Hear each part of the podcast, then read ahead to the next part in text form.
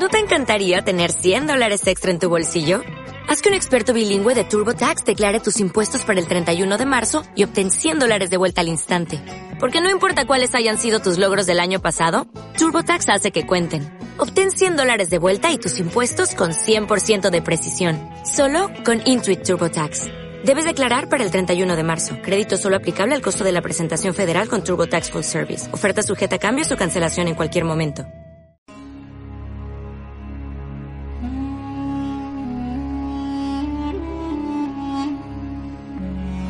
Mesocosmos, tu podcast de historia.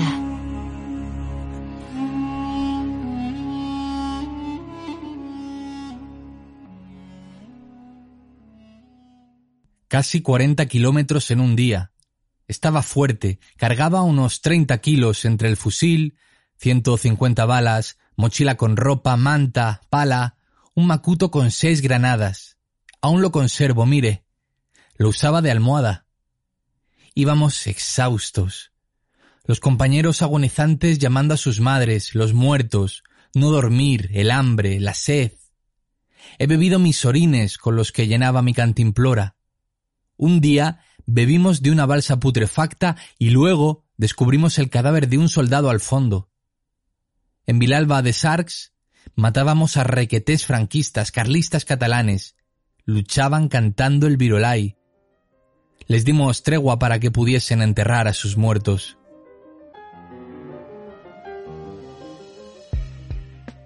Con el testimonio de Andrew Canet os damos la bienvenida a un nuevo episodio de Mesocosmos. Hoy hablamos de la mayor batalla de la historia de España, la batalla del Ebro, dentro de la Guerra Civil Española. Una batalla muy presente en la cultura popular, ya sea con canciones, películas, libros, cómics, recreaciones históricas y un sinfín de recordatorios que se mueven alrededor de esta batalla, la cual, insisto, es la mayor batalla de la historia de España. Para analizar un tema de, de tal magnitud, nos acompaña una persona que ha estudiado muy bien esta batalla. Conoce in situ sus escenarios, como Gandesa, Fallón, Corbera de Ebro, Villalba de Arcos, la Sierra de Pándols, la Sierra de Cabals o Mequinenza. Y también ha podido entrevistar a veteranos del Ebro, como al soldado Nicolás López López, de la 44 División, 144 Brigada Mixta del Ejército Popular de la República, quien falleció el 2 de abril de 2020 a la edad de 102 años. Nuestro invitado en cuestión es el historiador Fran Martín Milán, quien también tiene la faceta de profesor, de hecho fue Premio Nacional de Acción Magistral en la categoría Ideas Docentes por el séptimo encuentro de testimonios, los niños de la Guerra Civil, y de su faceta divulgativa destacar la coordinación de la recreación histórica que hizo de la Guerra Civil en Huercas de Almería en el año 2014, en abril de 2014. Además de la coordinación de programas de radio como Guerra de España y Tiempo Histórico en la radio local de la misma localidad, Huercas de Almería, concretamente en Candil Radio.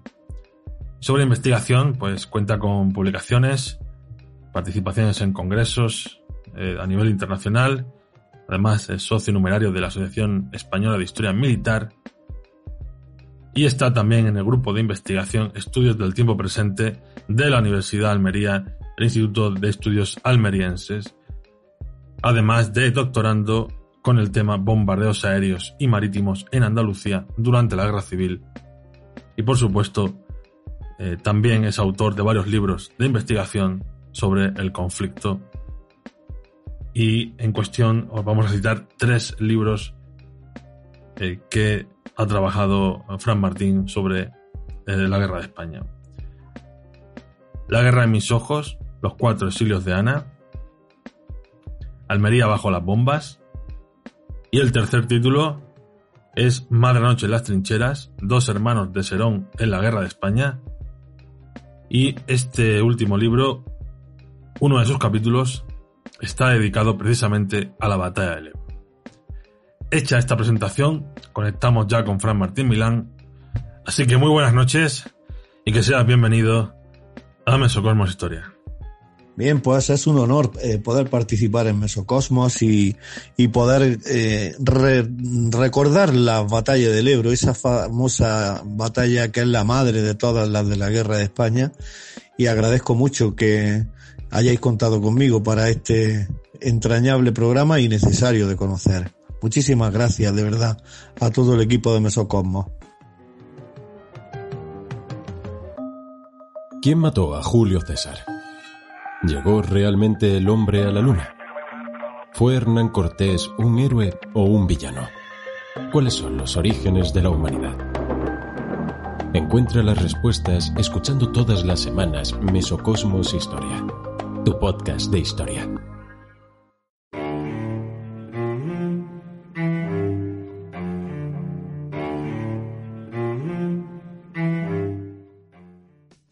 Muchas gracias por aceptar nuestra invitación y comenzamos ya con las preguntas. Lo primero de todo, ¿por qué se produce la batalla del Ebro y por qué tiene tanta trascendencia en la Guerra Civil Española? Bueno, hay que decir que en primer lugar había empezado el año 38 con la moral alta para las tropas republicanas, con la conquista de la plaza de Teruel el 8 de enero pero como fue reconquistada por el ejército franquista, eh, en febrero, a finales de febrero del mismo año, la moral derrotista cundió en el ejército popular. En segundo lugar, hay que decir que mm, la ofensiva sobre Levante del ejército franquista propició la creación de un famoso cinturón defensivo eh, en torno a la ciudad de, Valencia. Hablamos de la línea XYZ, también conocida como la línea Matallana, por ser el general Matallana el, el artífice de esa red defensiva que, que hizo inexpugnable la ciudad del Turia. El ataque en el Ebro, en primer término, se ideó para aliviar esta presión a la que estaba sometida la capital valenciana, pero supuso la última carta republicana para revertir la situación victoriosa de los sublevados. Hay que dar, hay que, hay que entender que eh, era la última baza que le quedaba a la, a la República para intentar darle la vuelta a la situación. De esta forma, la importancia dentro de la guerra de la batalla del Ebro es vital, pues tras el Ebro puede afirmarse con rotundidad que la guerra ya está perdida para la República. Solamente era cuestión de tiempo. Para esta siguiente cuestión vamos a tratar lo relativo a la relación de fuerzas. ¿Con qué efectivos contaba el Ejército Popular de la República y quiénes eran sus mandos? Bien, para contestar esta cuestión, Joseph, eh, hay que explicar someramente la, jerarquía, la estructura de, de, las unidades del Ejército Popular de la República. Hay que decir que el primer escalafón lo formaba el cuerpo de ejército. El cuerpo de ejército, a su vez, tenía dentro del mismo varias divisiones, en torno normalmente a tres. Cada una de estas divisiones, a su vez, tenía dentro de, de su circunscripción a tres brigadas mixtas, las famosas brigadas mixtas que se fundaron en enero de 1937. Y cada brigada mixta, a su vez, contaba con, bajo su mando, con cuatro batallones, en algunas ocasiones hasta cinco. Y luego cada batallón, a su vez, tenía cuatro o cinco compañías. Con lo cual era una estructura piramidal la que vertebraba el Ejército Popular de la República.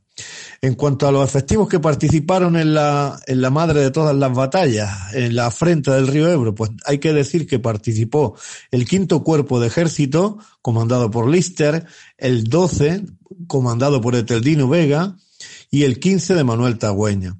El ejército del Ebro, el jefe del ejército del Ebro era Juan Modesto. El del Este estaba comandado por Perea y algunas unidades menores formaban en conjunto el grupo de ejércitos de Cataluña al mando del general Hernández Sarabia. En cuanto a datos numéricos, podemos establecer una cifra entre los 100.000 y 130.000 soldados que participaron a favor de la República Utilizaron también 250 piezas de artillería de campaña, 27 piezas de artillería antiaérea, 120 tanques y vehículos blindados. A su vez, en suma, hay que eh, también añadirle que la aviación que formó parte de, en el envite en el cielo del Ebro fueron 24 bombarderos SB-2 Katiuska, 90 y 16 tipo 10 Super Mosca, 20 y 16 tipo 6, 40 y 15 los famosos chatos, 30 Grumman FM. En suma, alrededor de unos 200 aviones surcaron el, el, eh, perdón, el cielo del Ebro en, entre julio y noviembre de 1938. En cuanto a los mandos militares, pues podemos mencionar a Vicente Rojo Yuch, el alto Estado Mayor de la Defensa del Ejército Popular de la República, a Juan Modesto, que era el jefe del Ejército del Ebro, Enrique Lister, Manuel Tagüeña, Eteldino Vega, José del Barrio, Hans Keikel, Domiciano Leal, muerto en combate, y Antonio Beltrán Casaña, como todos conocemos, el maya conocido como Esquinazau, que era el que comandaba la 43 División Republicana, la famosa heroica de la Bolsa de Bielsa. En el campo de operaciones, pues podemos decir que al norte se situaba la 35 División, con la 11, con la 13 y la 15 Brigada Mixta. Más, más abajo del río estaban la 3, la 3, la 31 y la 33 Brigada Mixta, la 42 Brigada Mixta en torno a Gandesa, la 59, la 225, 227, la 44 División con la 144 y con la 140 Brigadas Mixtas, bajando el meandro que hace el río en torno a Corbera, la 45 División Republicana, con la 139 Brigada Mixta y la 12 también, y mucho más al sur la 43 División que comandaba Esquinazao, con las tres brigadas mixtas 72, 102 y 130. Por último, cerca ya de, la desembocadura, estaba la 11 División de Lister, con la 1, la 3 y la 100 brigada mixta. En retaguardia de todas estas unidades existían más, más brigadas que luego fueron a, a ir dando refresco a las operaciones a medida que iba transcurriendo la contienda. Tras este repaso de las eh, fuerzas y mandos republicanos, eh, seguimos con la relación de fuerza eh, de la batalla del Ebro y nos centramos ahora en el ejército franquista. Bien, en cuanto a las unidades militares que participaron en la Frente del Ebro por parte del ejército franquista, estaba eh, en un primer momento en la zona el cuerpo de ejército marroquí al mando de Juan Yagüe Blanco. Sus servicios de inteligencia detectaban desplazamientos de tropas en los días previos y material al otro lado del río entre el sector de Mequinenza y Tortosa. Yagüe es verdad que pidió refuerzo en un primer momento, pero no es atendido desde el alto mando franquista, ya que se trata de un, piensan desde el alto mando franquista que se trata de una falsa alarma. Hay que tener en cuenta que los frentes que estaban activos en España suponían una extensión de 1.750 kilómetros, yo sé, con lo cual era casi imposible que se pudiesen comprobar todos los rumores sobre ataques a la zona franquista. Eh, el ejército del norte, de los sublevados, contaba con 98.000 hombres de inicio. Al final de la, de la campaña del Ebro habían participado alrededor de 185.000 soldados, 550 piezas de artillería. En cuanto a la aviación sublevada, por parte de la Legión Cóndor tomaron, tomaron parte 36 aviones Heinkel 111, 18 Bf 109, del tipo C y del tipo D, siete Junkers 87 Stuka. La aviación legionaria italiana también aportó 50 Fiat CR-32 y 60 bombarderos Saboya S-79 y S-81. En suma, la aviación rebelde concentró más de 300 aviones durante toda la batalla. Hay que decir que al final se aprobó la ayuda de otros 200 aviones más ya el 7 de noviembre y, podemos casi vislumbrar que casi la mitad de, un milenio, o sea, casi 500 aviones formaron parte del ejército sublevado durante la batalla del Ebro, del Ebro hasta el final. En cuanto a los comandantes del ejército sublevado que participaron, pues desde el mismo Francisco Franco, Fidel Dávila, eh, Juan Yagüe Blanco, Rafael García Baliño, Francisco Delgado, Fernando Barrón, e incluso el general Moro Ben El Misian. Fueron pues los nombres clave que, que, que revirtieron el, el, inicial avance republicano y lo convirtieron en, en el principio del fin para la República.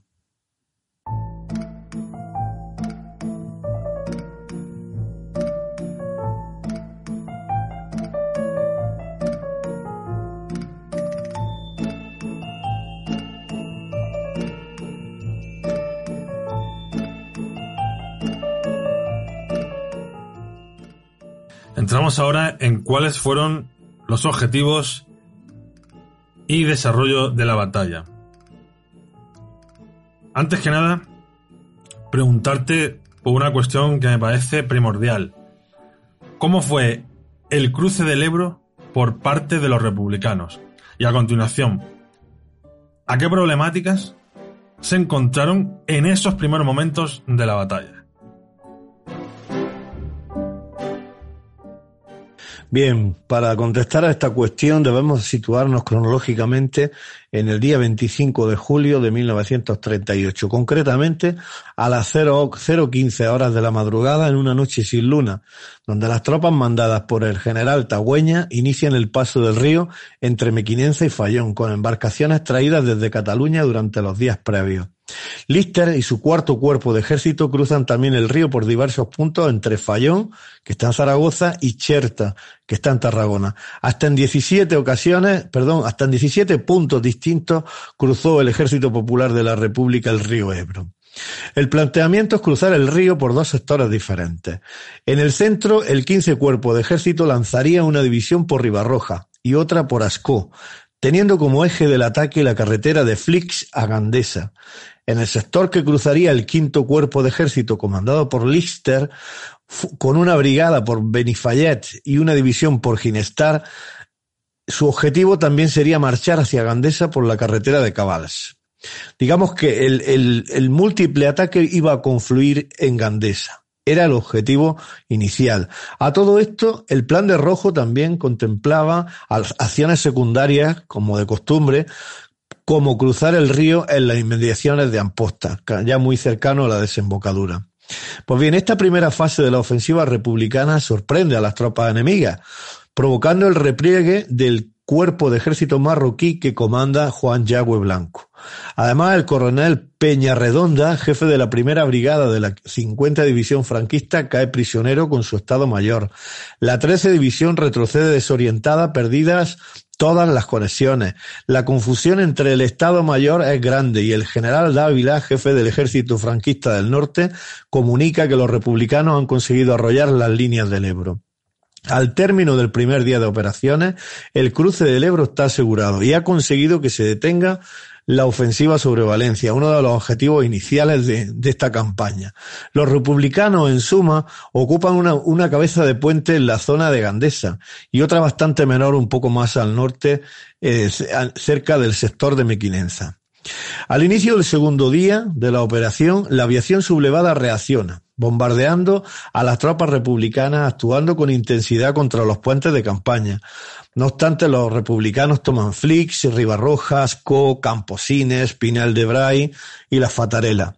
Al día siguiente, todos los pueblos de la bolsa formada en el ataque están en poder de los republicanos. El tercer día de las operaciones, los republicanos se dedican a la limpieza del terreno. Las unidades más adelantadas están a unos 15 o 20 kilómetros del río, pero no disponen de medios logísticos suficientes para seguir avanzando y deben detenerse. Entre el tercer y cuarto día de los envites, las operaciones cruzan la totalidad de, de, las tropas, los pertrechos y los materiales, todo el río Ebro hacia el sur. Desaparece hasta el último puente machacado por los aviones o arrastrado por el agua del río, ya que los franquistas han abierto por primera vez los embalses pirenaicos y provocan una crecida artificial. Lo harán en una segunda vez también a lo largo de la batalla. En plena batalla las fortificaciones se realizan sin cesar, se tienden los puentes, se destruyen y se vuelven a tender. Todo lo relacionado al tendido de puentes y pasarelas en torno al Ebro estaba al mando del coronel Patricio Ascárate, que era el inspector general de ingenieros.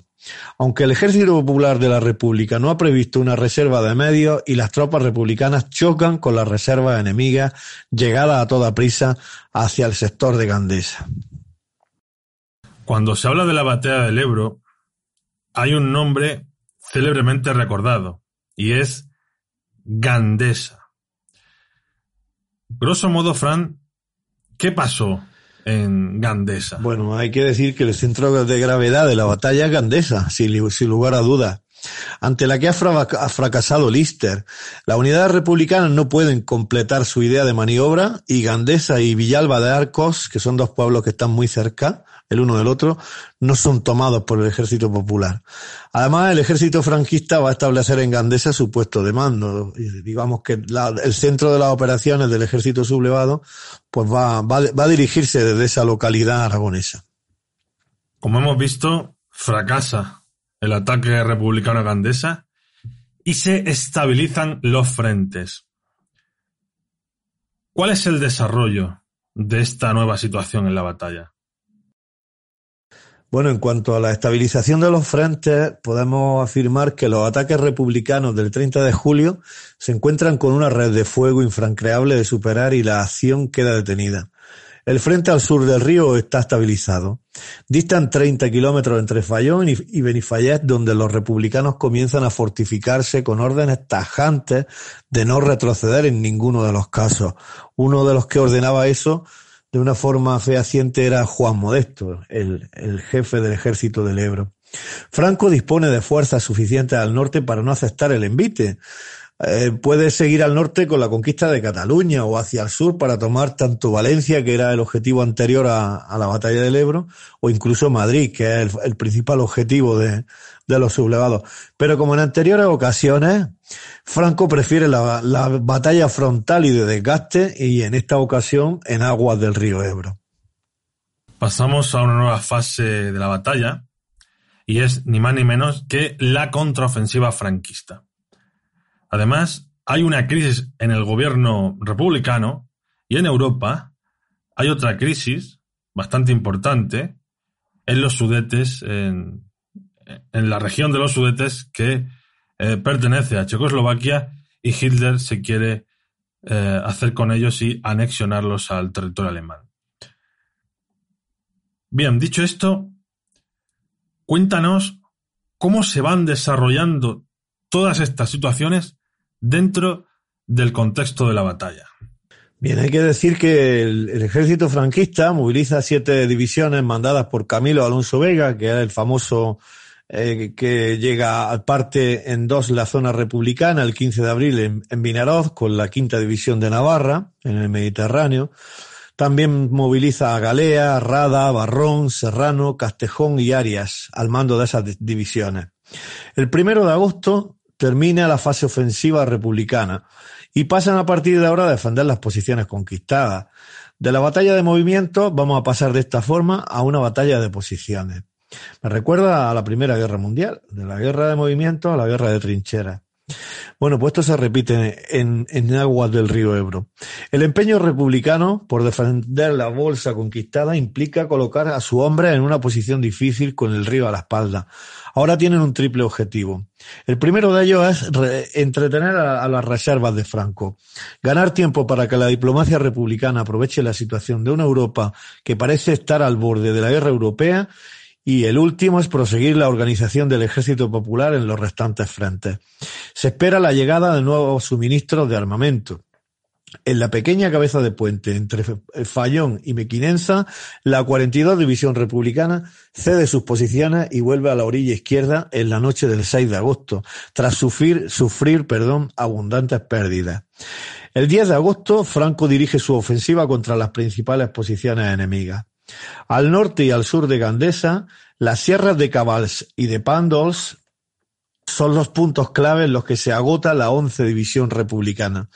La ofensiva franquista apoyada por la artillería y la aviación provoca la intervención de la 35 División Republicana que releva a la 11 y consigue estabilizar la situación a su favor.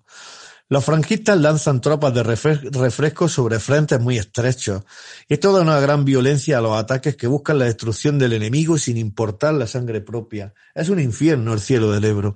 Es un pelear enconado ante cada posición y cada cota que son defendidas con ensañamiento. Jamás se ha combatido en España con tal violencia ni con tanta potencia de fuego artillero y de bombardeo. El ataque franquista cuenta con superioridad aérea y una masa artillera que es la más importante vista en España, formada por las modernas piezas alemanas e italianas, hasta ligeras baterías de montaña transportadas en mulas y astas para apoyar a la artillería en los difíciles y escarpados terrenos de la Sierra de Pandols.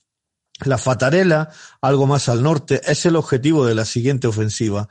Luego desde la Fatarela y Pandols se ataca en dirección a Corbera de Ebro y Camposines. A la salida de Corbera, la cota 343 cambia cuatro veces de mano en un solo día. Allí destacaríamos la labor y el, la labor tan importante de Pedro Mateo Merino. Bien, eh, hay que limpiar cada trinchera haciendo uso de las bombas de mano. Los defensores acaban cediendo terreno pero conservan las sierras de Cabals y de Pandols, a pesar de la lluvia de proyectiles y bombas que se ciernen sobre ellos.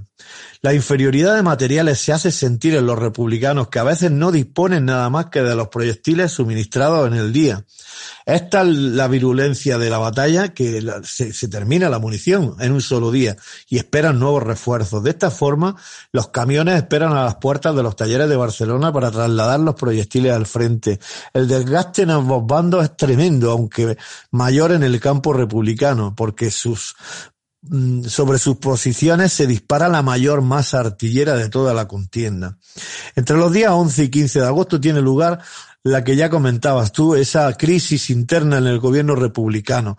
Disensiones internas, dimisiones de ministros, ideas dispares entre Azaña y Negrín. La llamada mini crisis de agosto en torno a la nacionalización de las industrias de guerra y el 54 penas de muerte que finalmente se cumplen ante la negatividad del presidente del gobierno Juan Negrín y que en lo sucesivo no van a confirmar una sola pena de muerte, de muerte más en toda lo que dure la guerra, en decisión del presidente de la República, el doctor Canario. En septiembre la guerra en el Ebro continúa, pero el día 12 la tensión europea alcanza su máximo nivel. Es aquí cuando Hitler reclama la incorporación de los famosos sudetes de Checoslovaquia al Tercer Reich, alegando que el gobierno checo ha torturado a ciudadanos alemanes en un discurso incendiario que provoca el estallido de violencia entre la población. ¿Cómo reaccionan las potencias democráticas como Chamberlain o Dadalier de Francia? Aceptan la reunificación, se cruzan de brazos ante la invasión alemana en Checoslovaquia y el mismo 16 de septiembre Hitler comunica la movilización general hacia el territorio checoslovaco. En el último tramo de la batalla del Ebro se produce la retirada de las brigadas internacionales. ¿Qué nos cuentas de este importante suceso? Bien, en medio de la crisis checoslovaca, el 21 de septiembre, Juan Negrín decreta en Ginebra la retirada de los combatientes extranjeros al servicio de la República. Sugiere a la Sociedad de Naciones que sea la que controle esa retirada. La salida de voluntarios no supone para el gobierno un quebranto militar, aunque se queje algún jefe del ejército del Ebro. Existen en España en este momento 12.673 hombres cuya evacuación se inicia, aunque no se va a completar finalmente hasta terminar la campaña de Cataluña. Para contrarrestar el impacto internacional propagandístico, de la República al retirar a las brigadas internacionales, Franco decide repatriar a 10.000 combatientes italianos de los 50.000 con los que cuenta actualmente en ese momento el cuerpo de tropas voluntario italiano en España en, dicha fecha. De esos 50.000, 8.000 han llegado a España en el estío de 1938. La despedida oficial de los voluntarios oficiales tiene lugar el 27 de octubre en el Casino de la Rabasada. En dicho edificio, los salones están engalanados y se puede leer una pancarta que dice España será siempre una patria vuestra y los españoles vuestros hermanos. Junto a Juan Negrín asisten las más altas autoridades de la República y del Ejército Popular. El presidente del gobierno, Negrín, expresa en nombre del gobierno y de todo el pueblo la gratitud y el cariño a los voluntarios de hasta 51 países en la lucha contra el fascismo y además enaltece el ejemplo de los 5.000 brigadistas que han hecho el supremo sacrificio de su vida. Su recuerdo vivirá en la historia de España, que en estos momentos representa crucialmente la historia del mundo. Al día siguiente, en, Barcelona se efectúa la despedida popular por una multitud de personas agradecidas que engalanan las calles con flores y banderas. Desfilan un regimiento de infantería, destacamentos de aviadores y marinos ante la tribuna, la tribuna oficial donde se reúnen Azaña, Negrín, altos cargos del gobierno y del ejército, entre los que podemos destacar a la famosa diputada por Asturias, Dolores Ibarruri, pasionaria, que pronuncia un discurso histórico. Y precisamente le vamos a dar al play para escuchar este discurso de la pasionaria narrado por Alex Mogo. Madres, cuando los años pasen y las heridas de la guerra se vayan restrañando, habladles de estos hombres de las brigadas internacionales.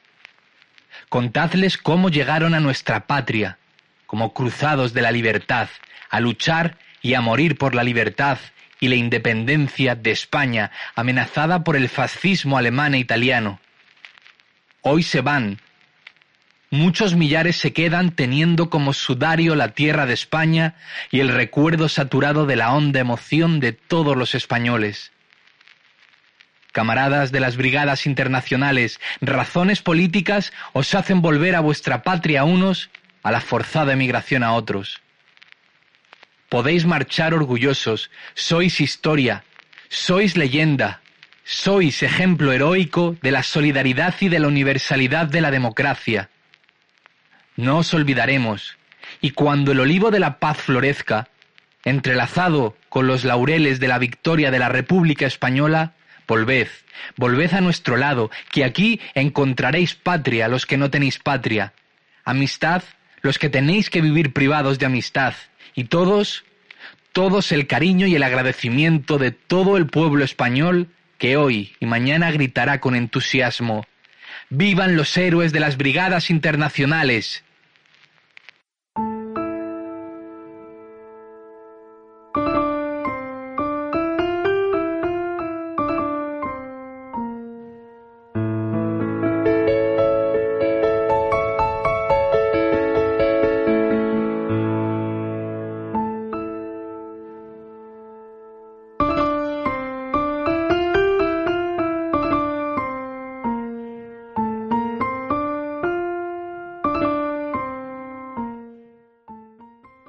Esta narración, vamos a continuar con la batalla del Ebro y nos vamos al destacado momento del avance final de las tropas franquistas.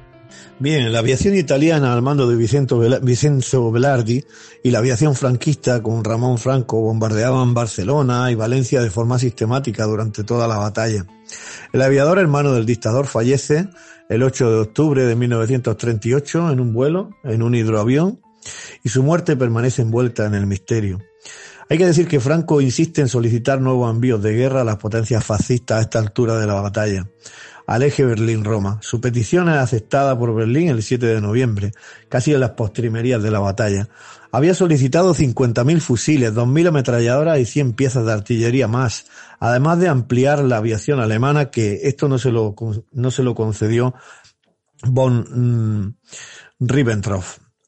Solamente los que permanecían, los aviones alemanes que permanecían en España, pues van a seguir haciendo uso de, de, la ayuda hacia Franco. Por su parte, Juan Negrín, abandonado por las potencias democráticas occidentales, ordena al general Hidalgo de Cisneros, jefe de la aviación republicana, un viaje a Moscú para entregarle a Stalin una carta personal solicitando ayuda material en mayores cantidades y no como hasta entonces gota a gota. Pero el encarnizamiento de la batalla del Ebro ha continuado a pesar del enrarecimiento de la política internacional. De esta forma, el ejército franquista persevera en sus ataques frontales propios de la Primera Guerra Mundial y los republicanos mantienen su defensiva a ultranza.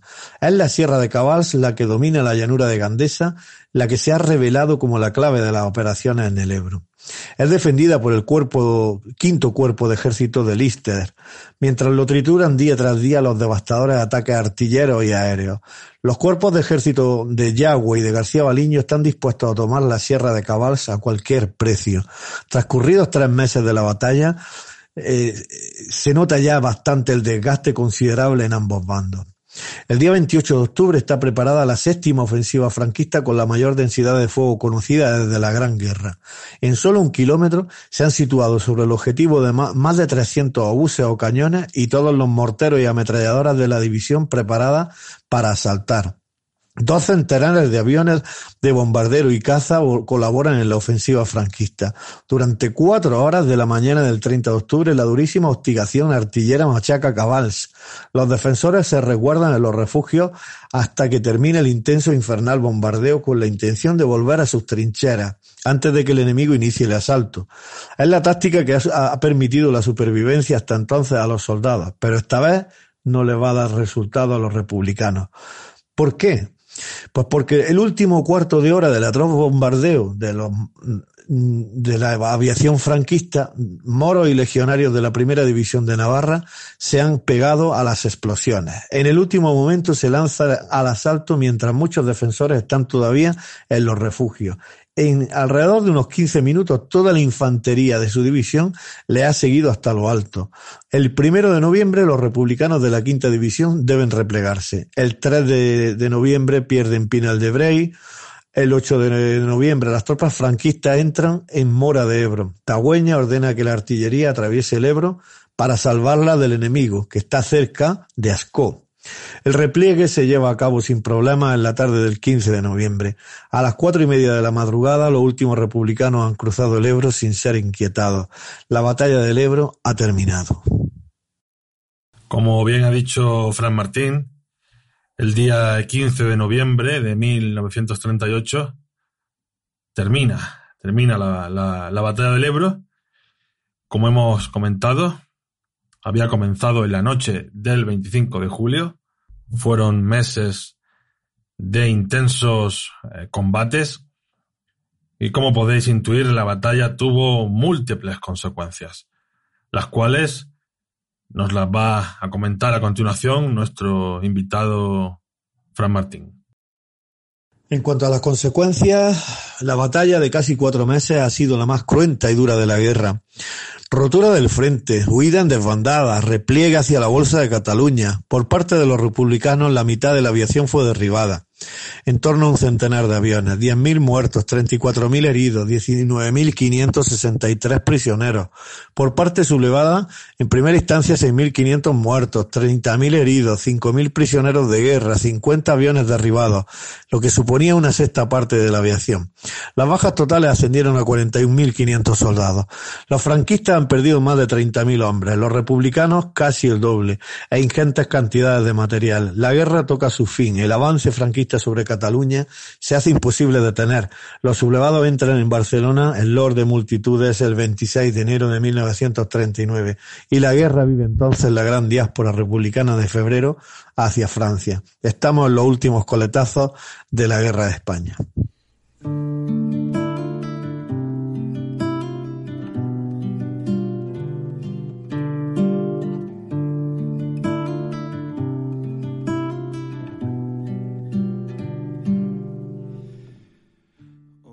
En el tramo final de este episodio vamos brevemente al mundo del cine y en 2016 se estrenó la película Ebro de la cuna a la batalla del director Román Parrado.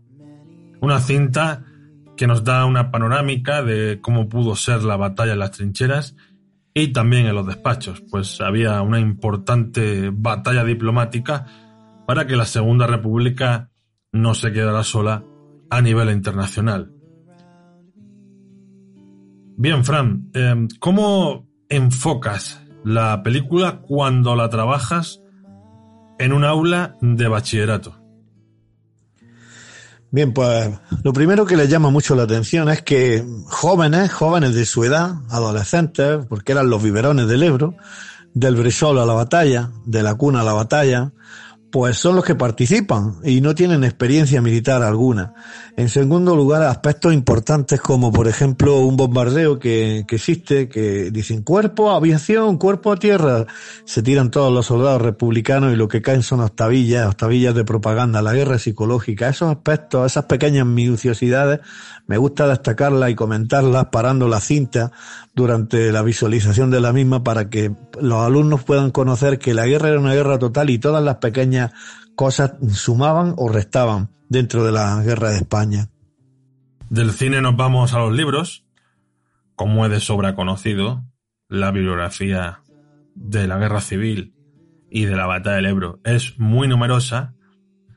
No obstante, me gustaría, Fran, que nos recomendaras algunos títulos al respecto.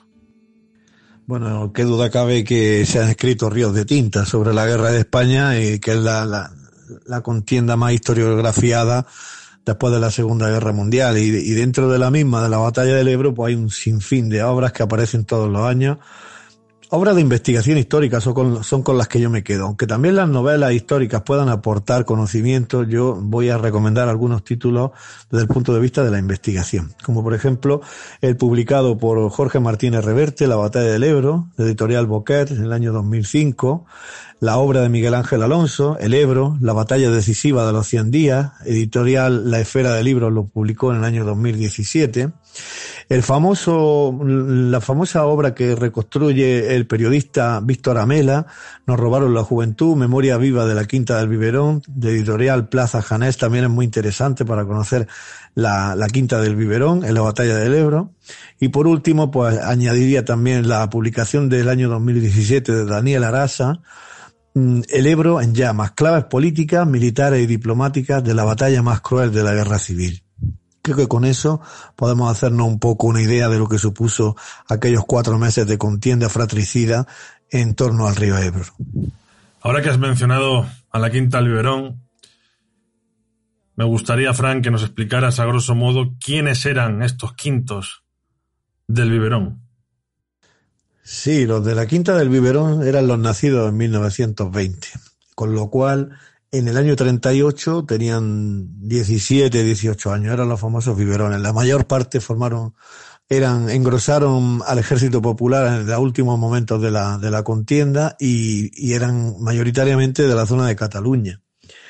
Habían sido movilizados ya desde abril del 38, pero no tenían ningún, ninguna experiencia.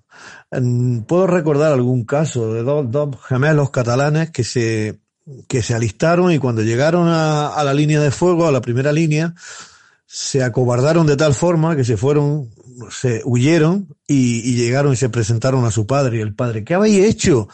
Ah, presentado ante el mando rápidamente, nuevamente. Y cuando llegaron allí los fusilaron. Comentaba un, uno de los biberones que, que todavía ha vivido para contarlo.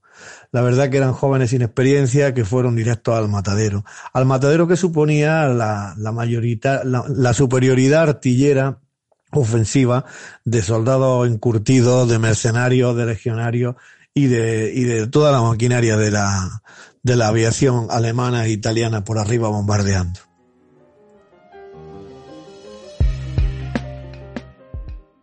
Llega el momento de la despedida. Ha sido un placer contar con la presencia de Fran Martín en este interesante episodio que rememora la batalla del Ebro. Como decía al principio, la mayor batalla de la historia de España. Y como despedida, me gustaría, Fran, que nos comentara brevemente cuáles son tus nuevos proyectos.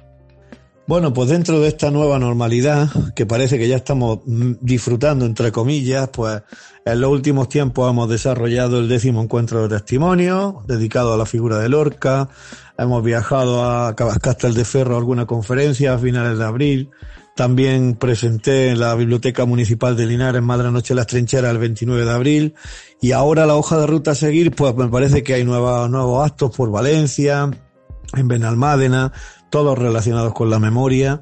Y bueno, estoy trabajando también en la biografía de un soldado, uno de los últimos del Ebro, que, que esperemos que vea la luz en este año 2022. Esos son un poco los proyectos a corto y a medio plazo de Fran Martín. El honor ha sido mío por poder divulgar mis investigaciones y estoy a disposición vuestra para lo que vosotros solicitéis.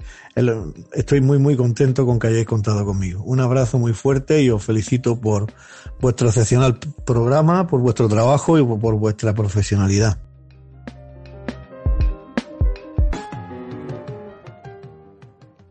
Muchas gracias, Fran, por tus palabras y por este análisis tan completo y tan dinámico sobre la batalla del Ebro. Por supuesto que estaremos en contacto para futuras colaboraciones e insisto en la importancia de, la batalla del Ebro, ya no solo en la guerra civil, sino en la historia de España. Por la duración, por las fuerzas en combate, lo que estaba en juego, las numerosas bajas en ambos bandos y por supuesto las consecuencias militares y políticas que tuvo dicha batalla, pues fue el final de la Segunda República. Estamos ya en el tiempo de descuento y quiero agradecer a toda la audiencia la escucha, por supuesto también gracias a todos los patrocinadores, todas las personas que nos seguís y estuvo en los mandos técnicos y en las narraciones Alex Mogo, en la entrevista un servidor, Joseph Sabio, y hoy nos despedimos con León Gieco, que cantaba aquello de Todo está guardado en la memoria, sueño de la vida y de la historia, la memoria despierta para herir a los pueblos dormidos que no la dejan vivir libre como el viento.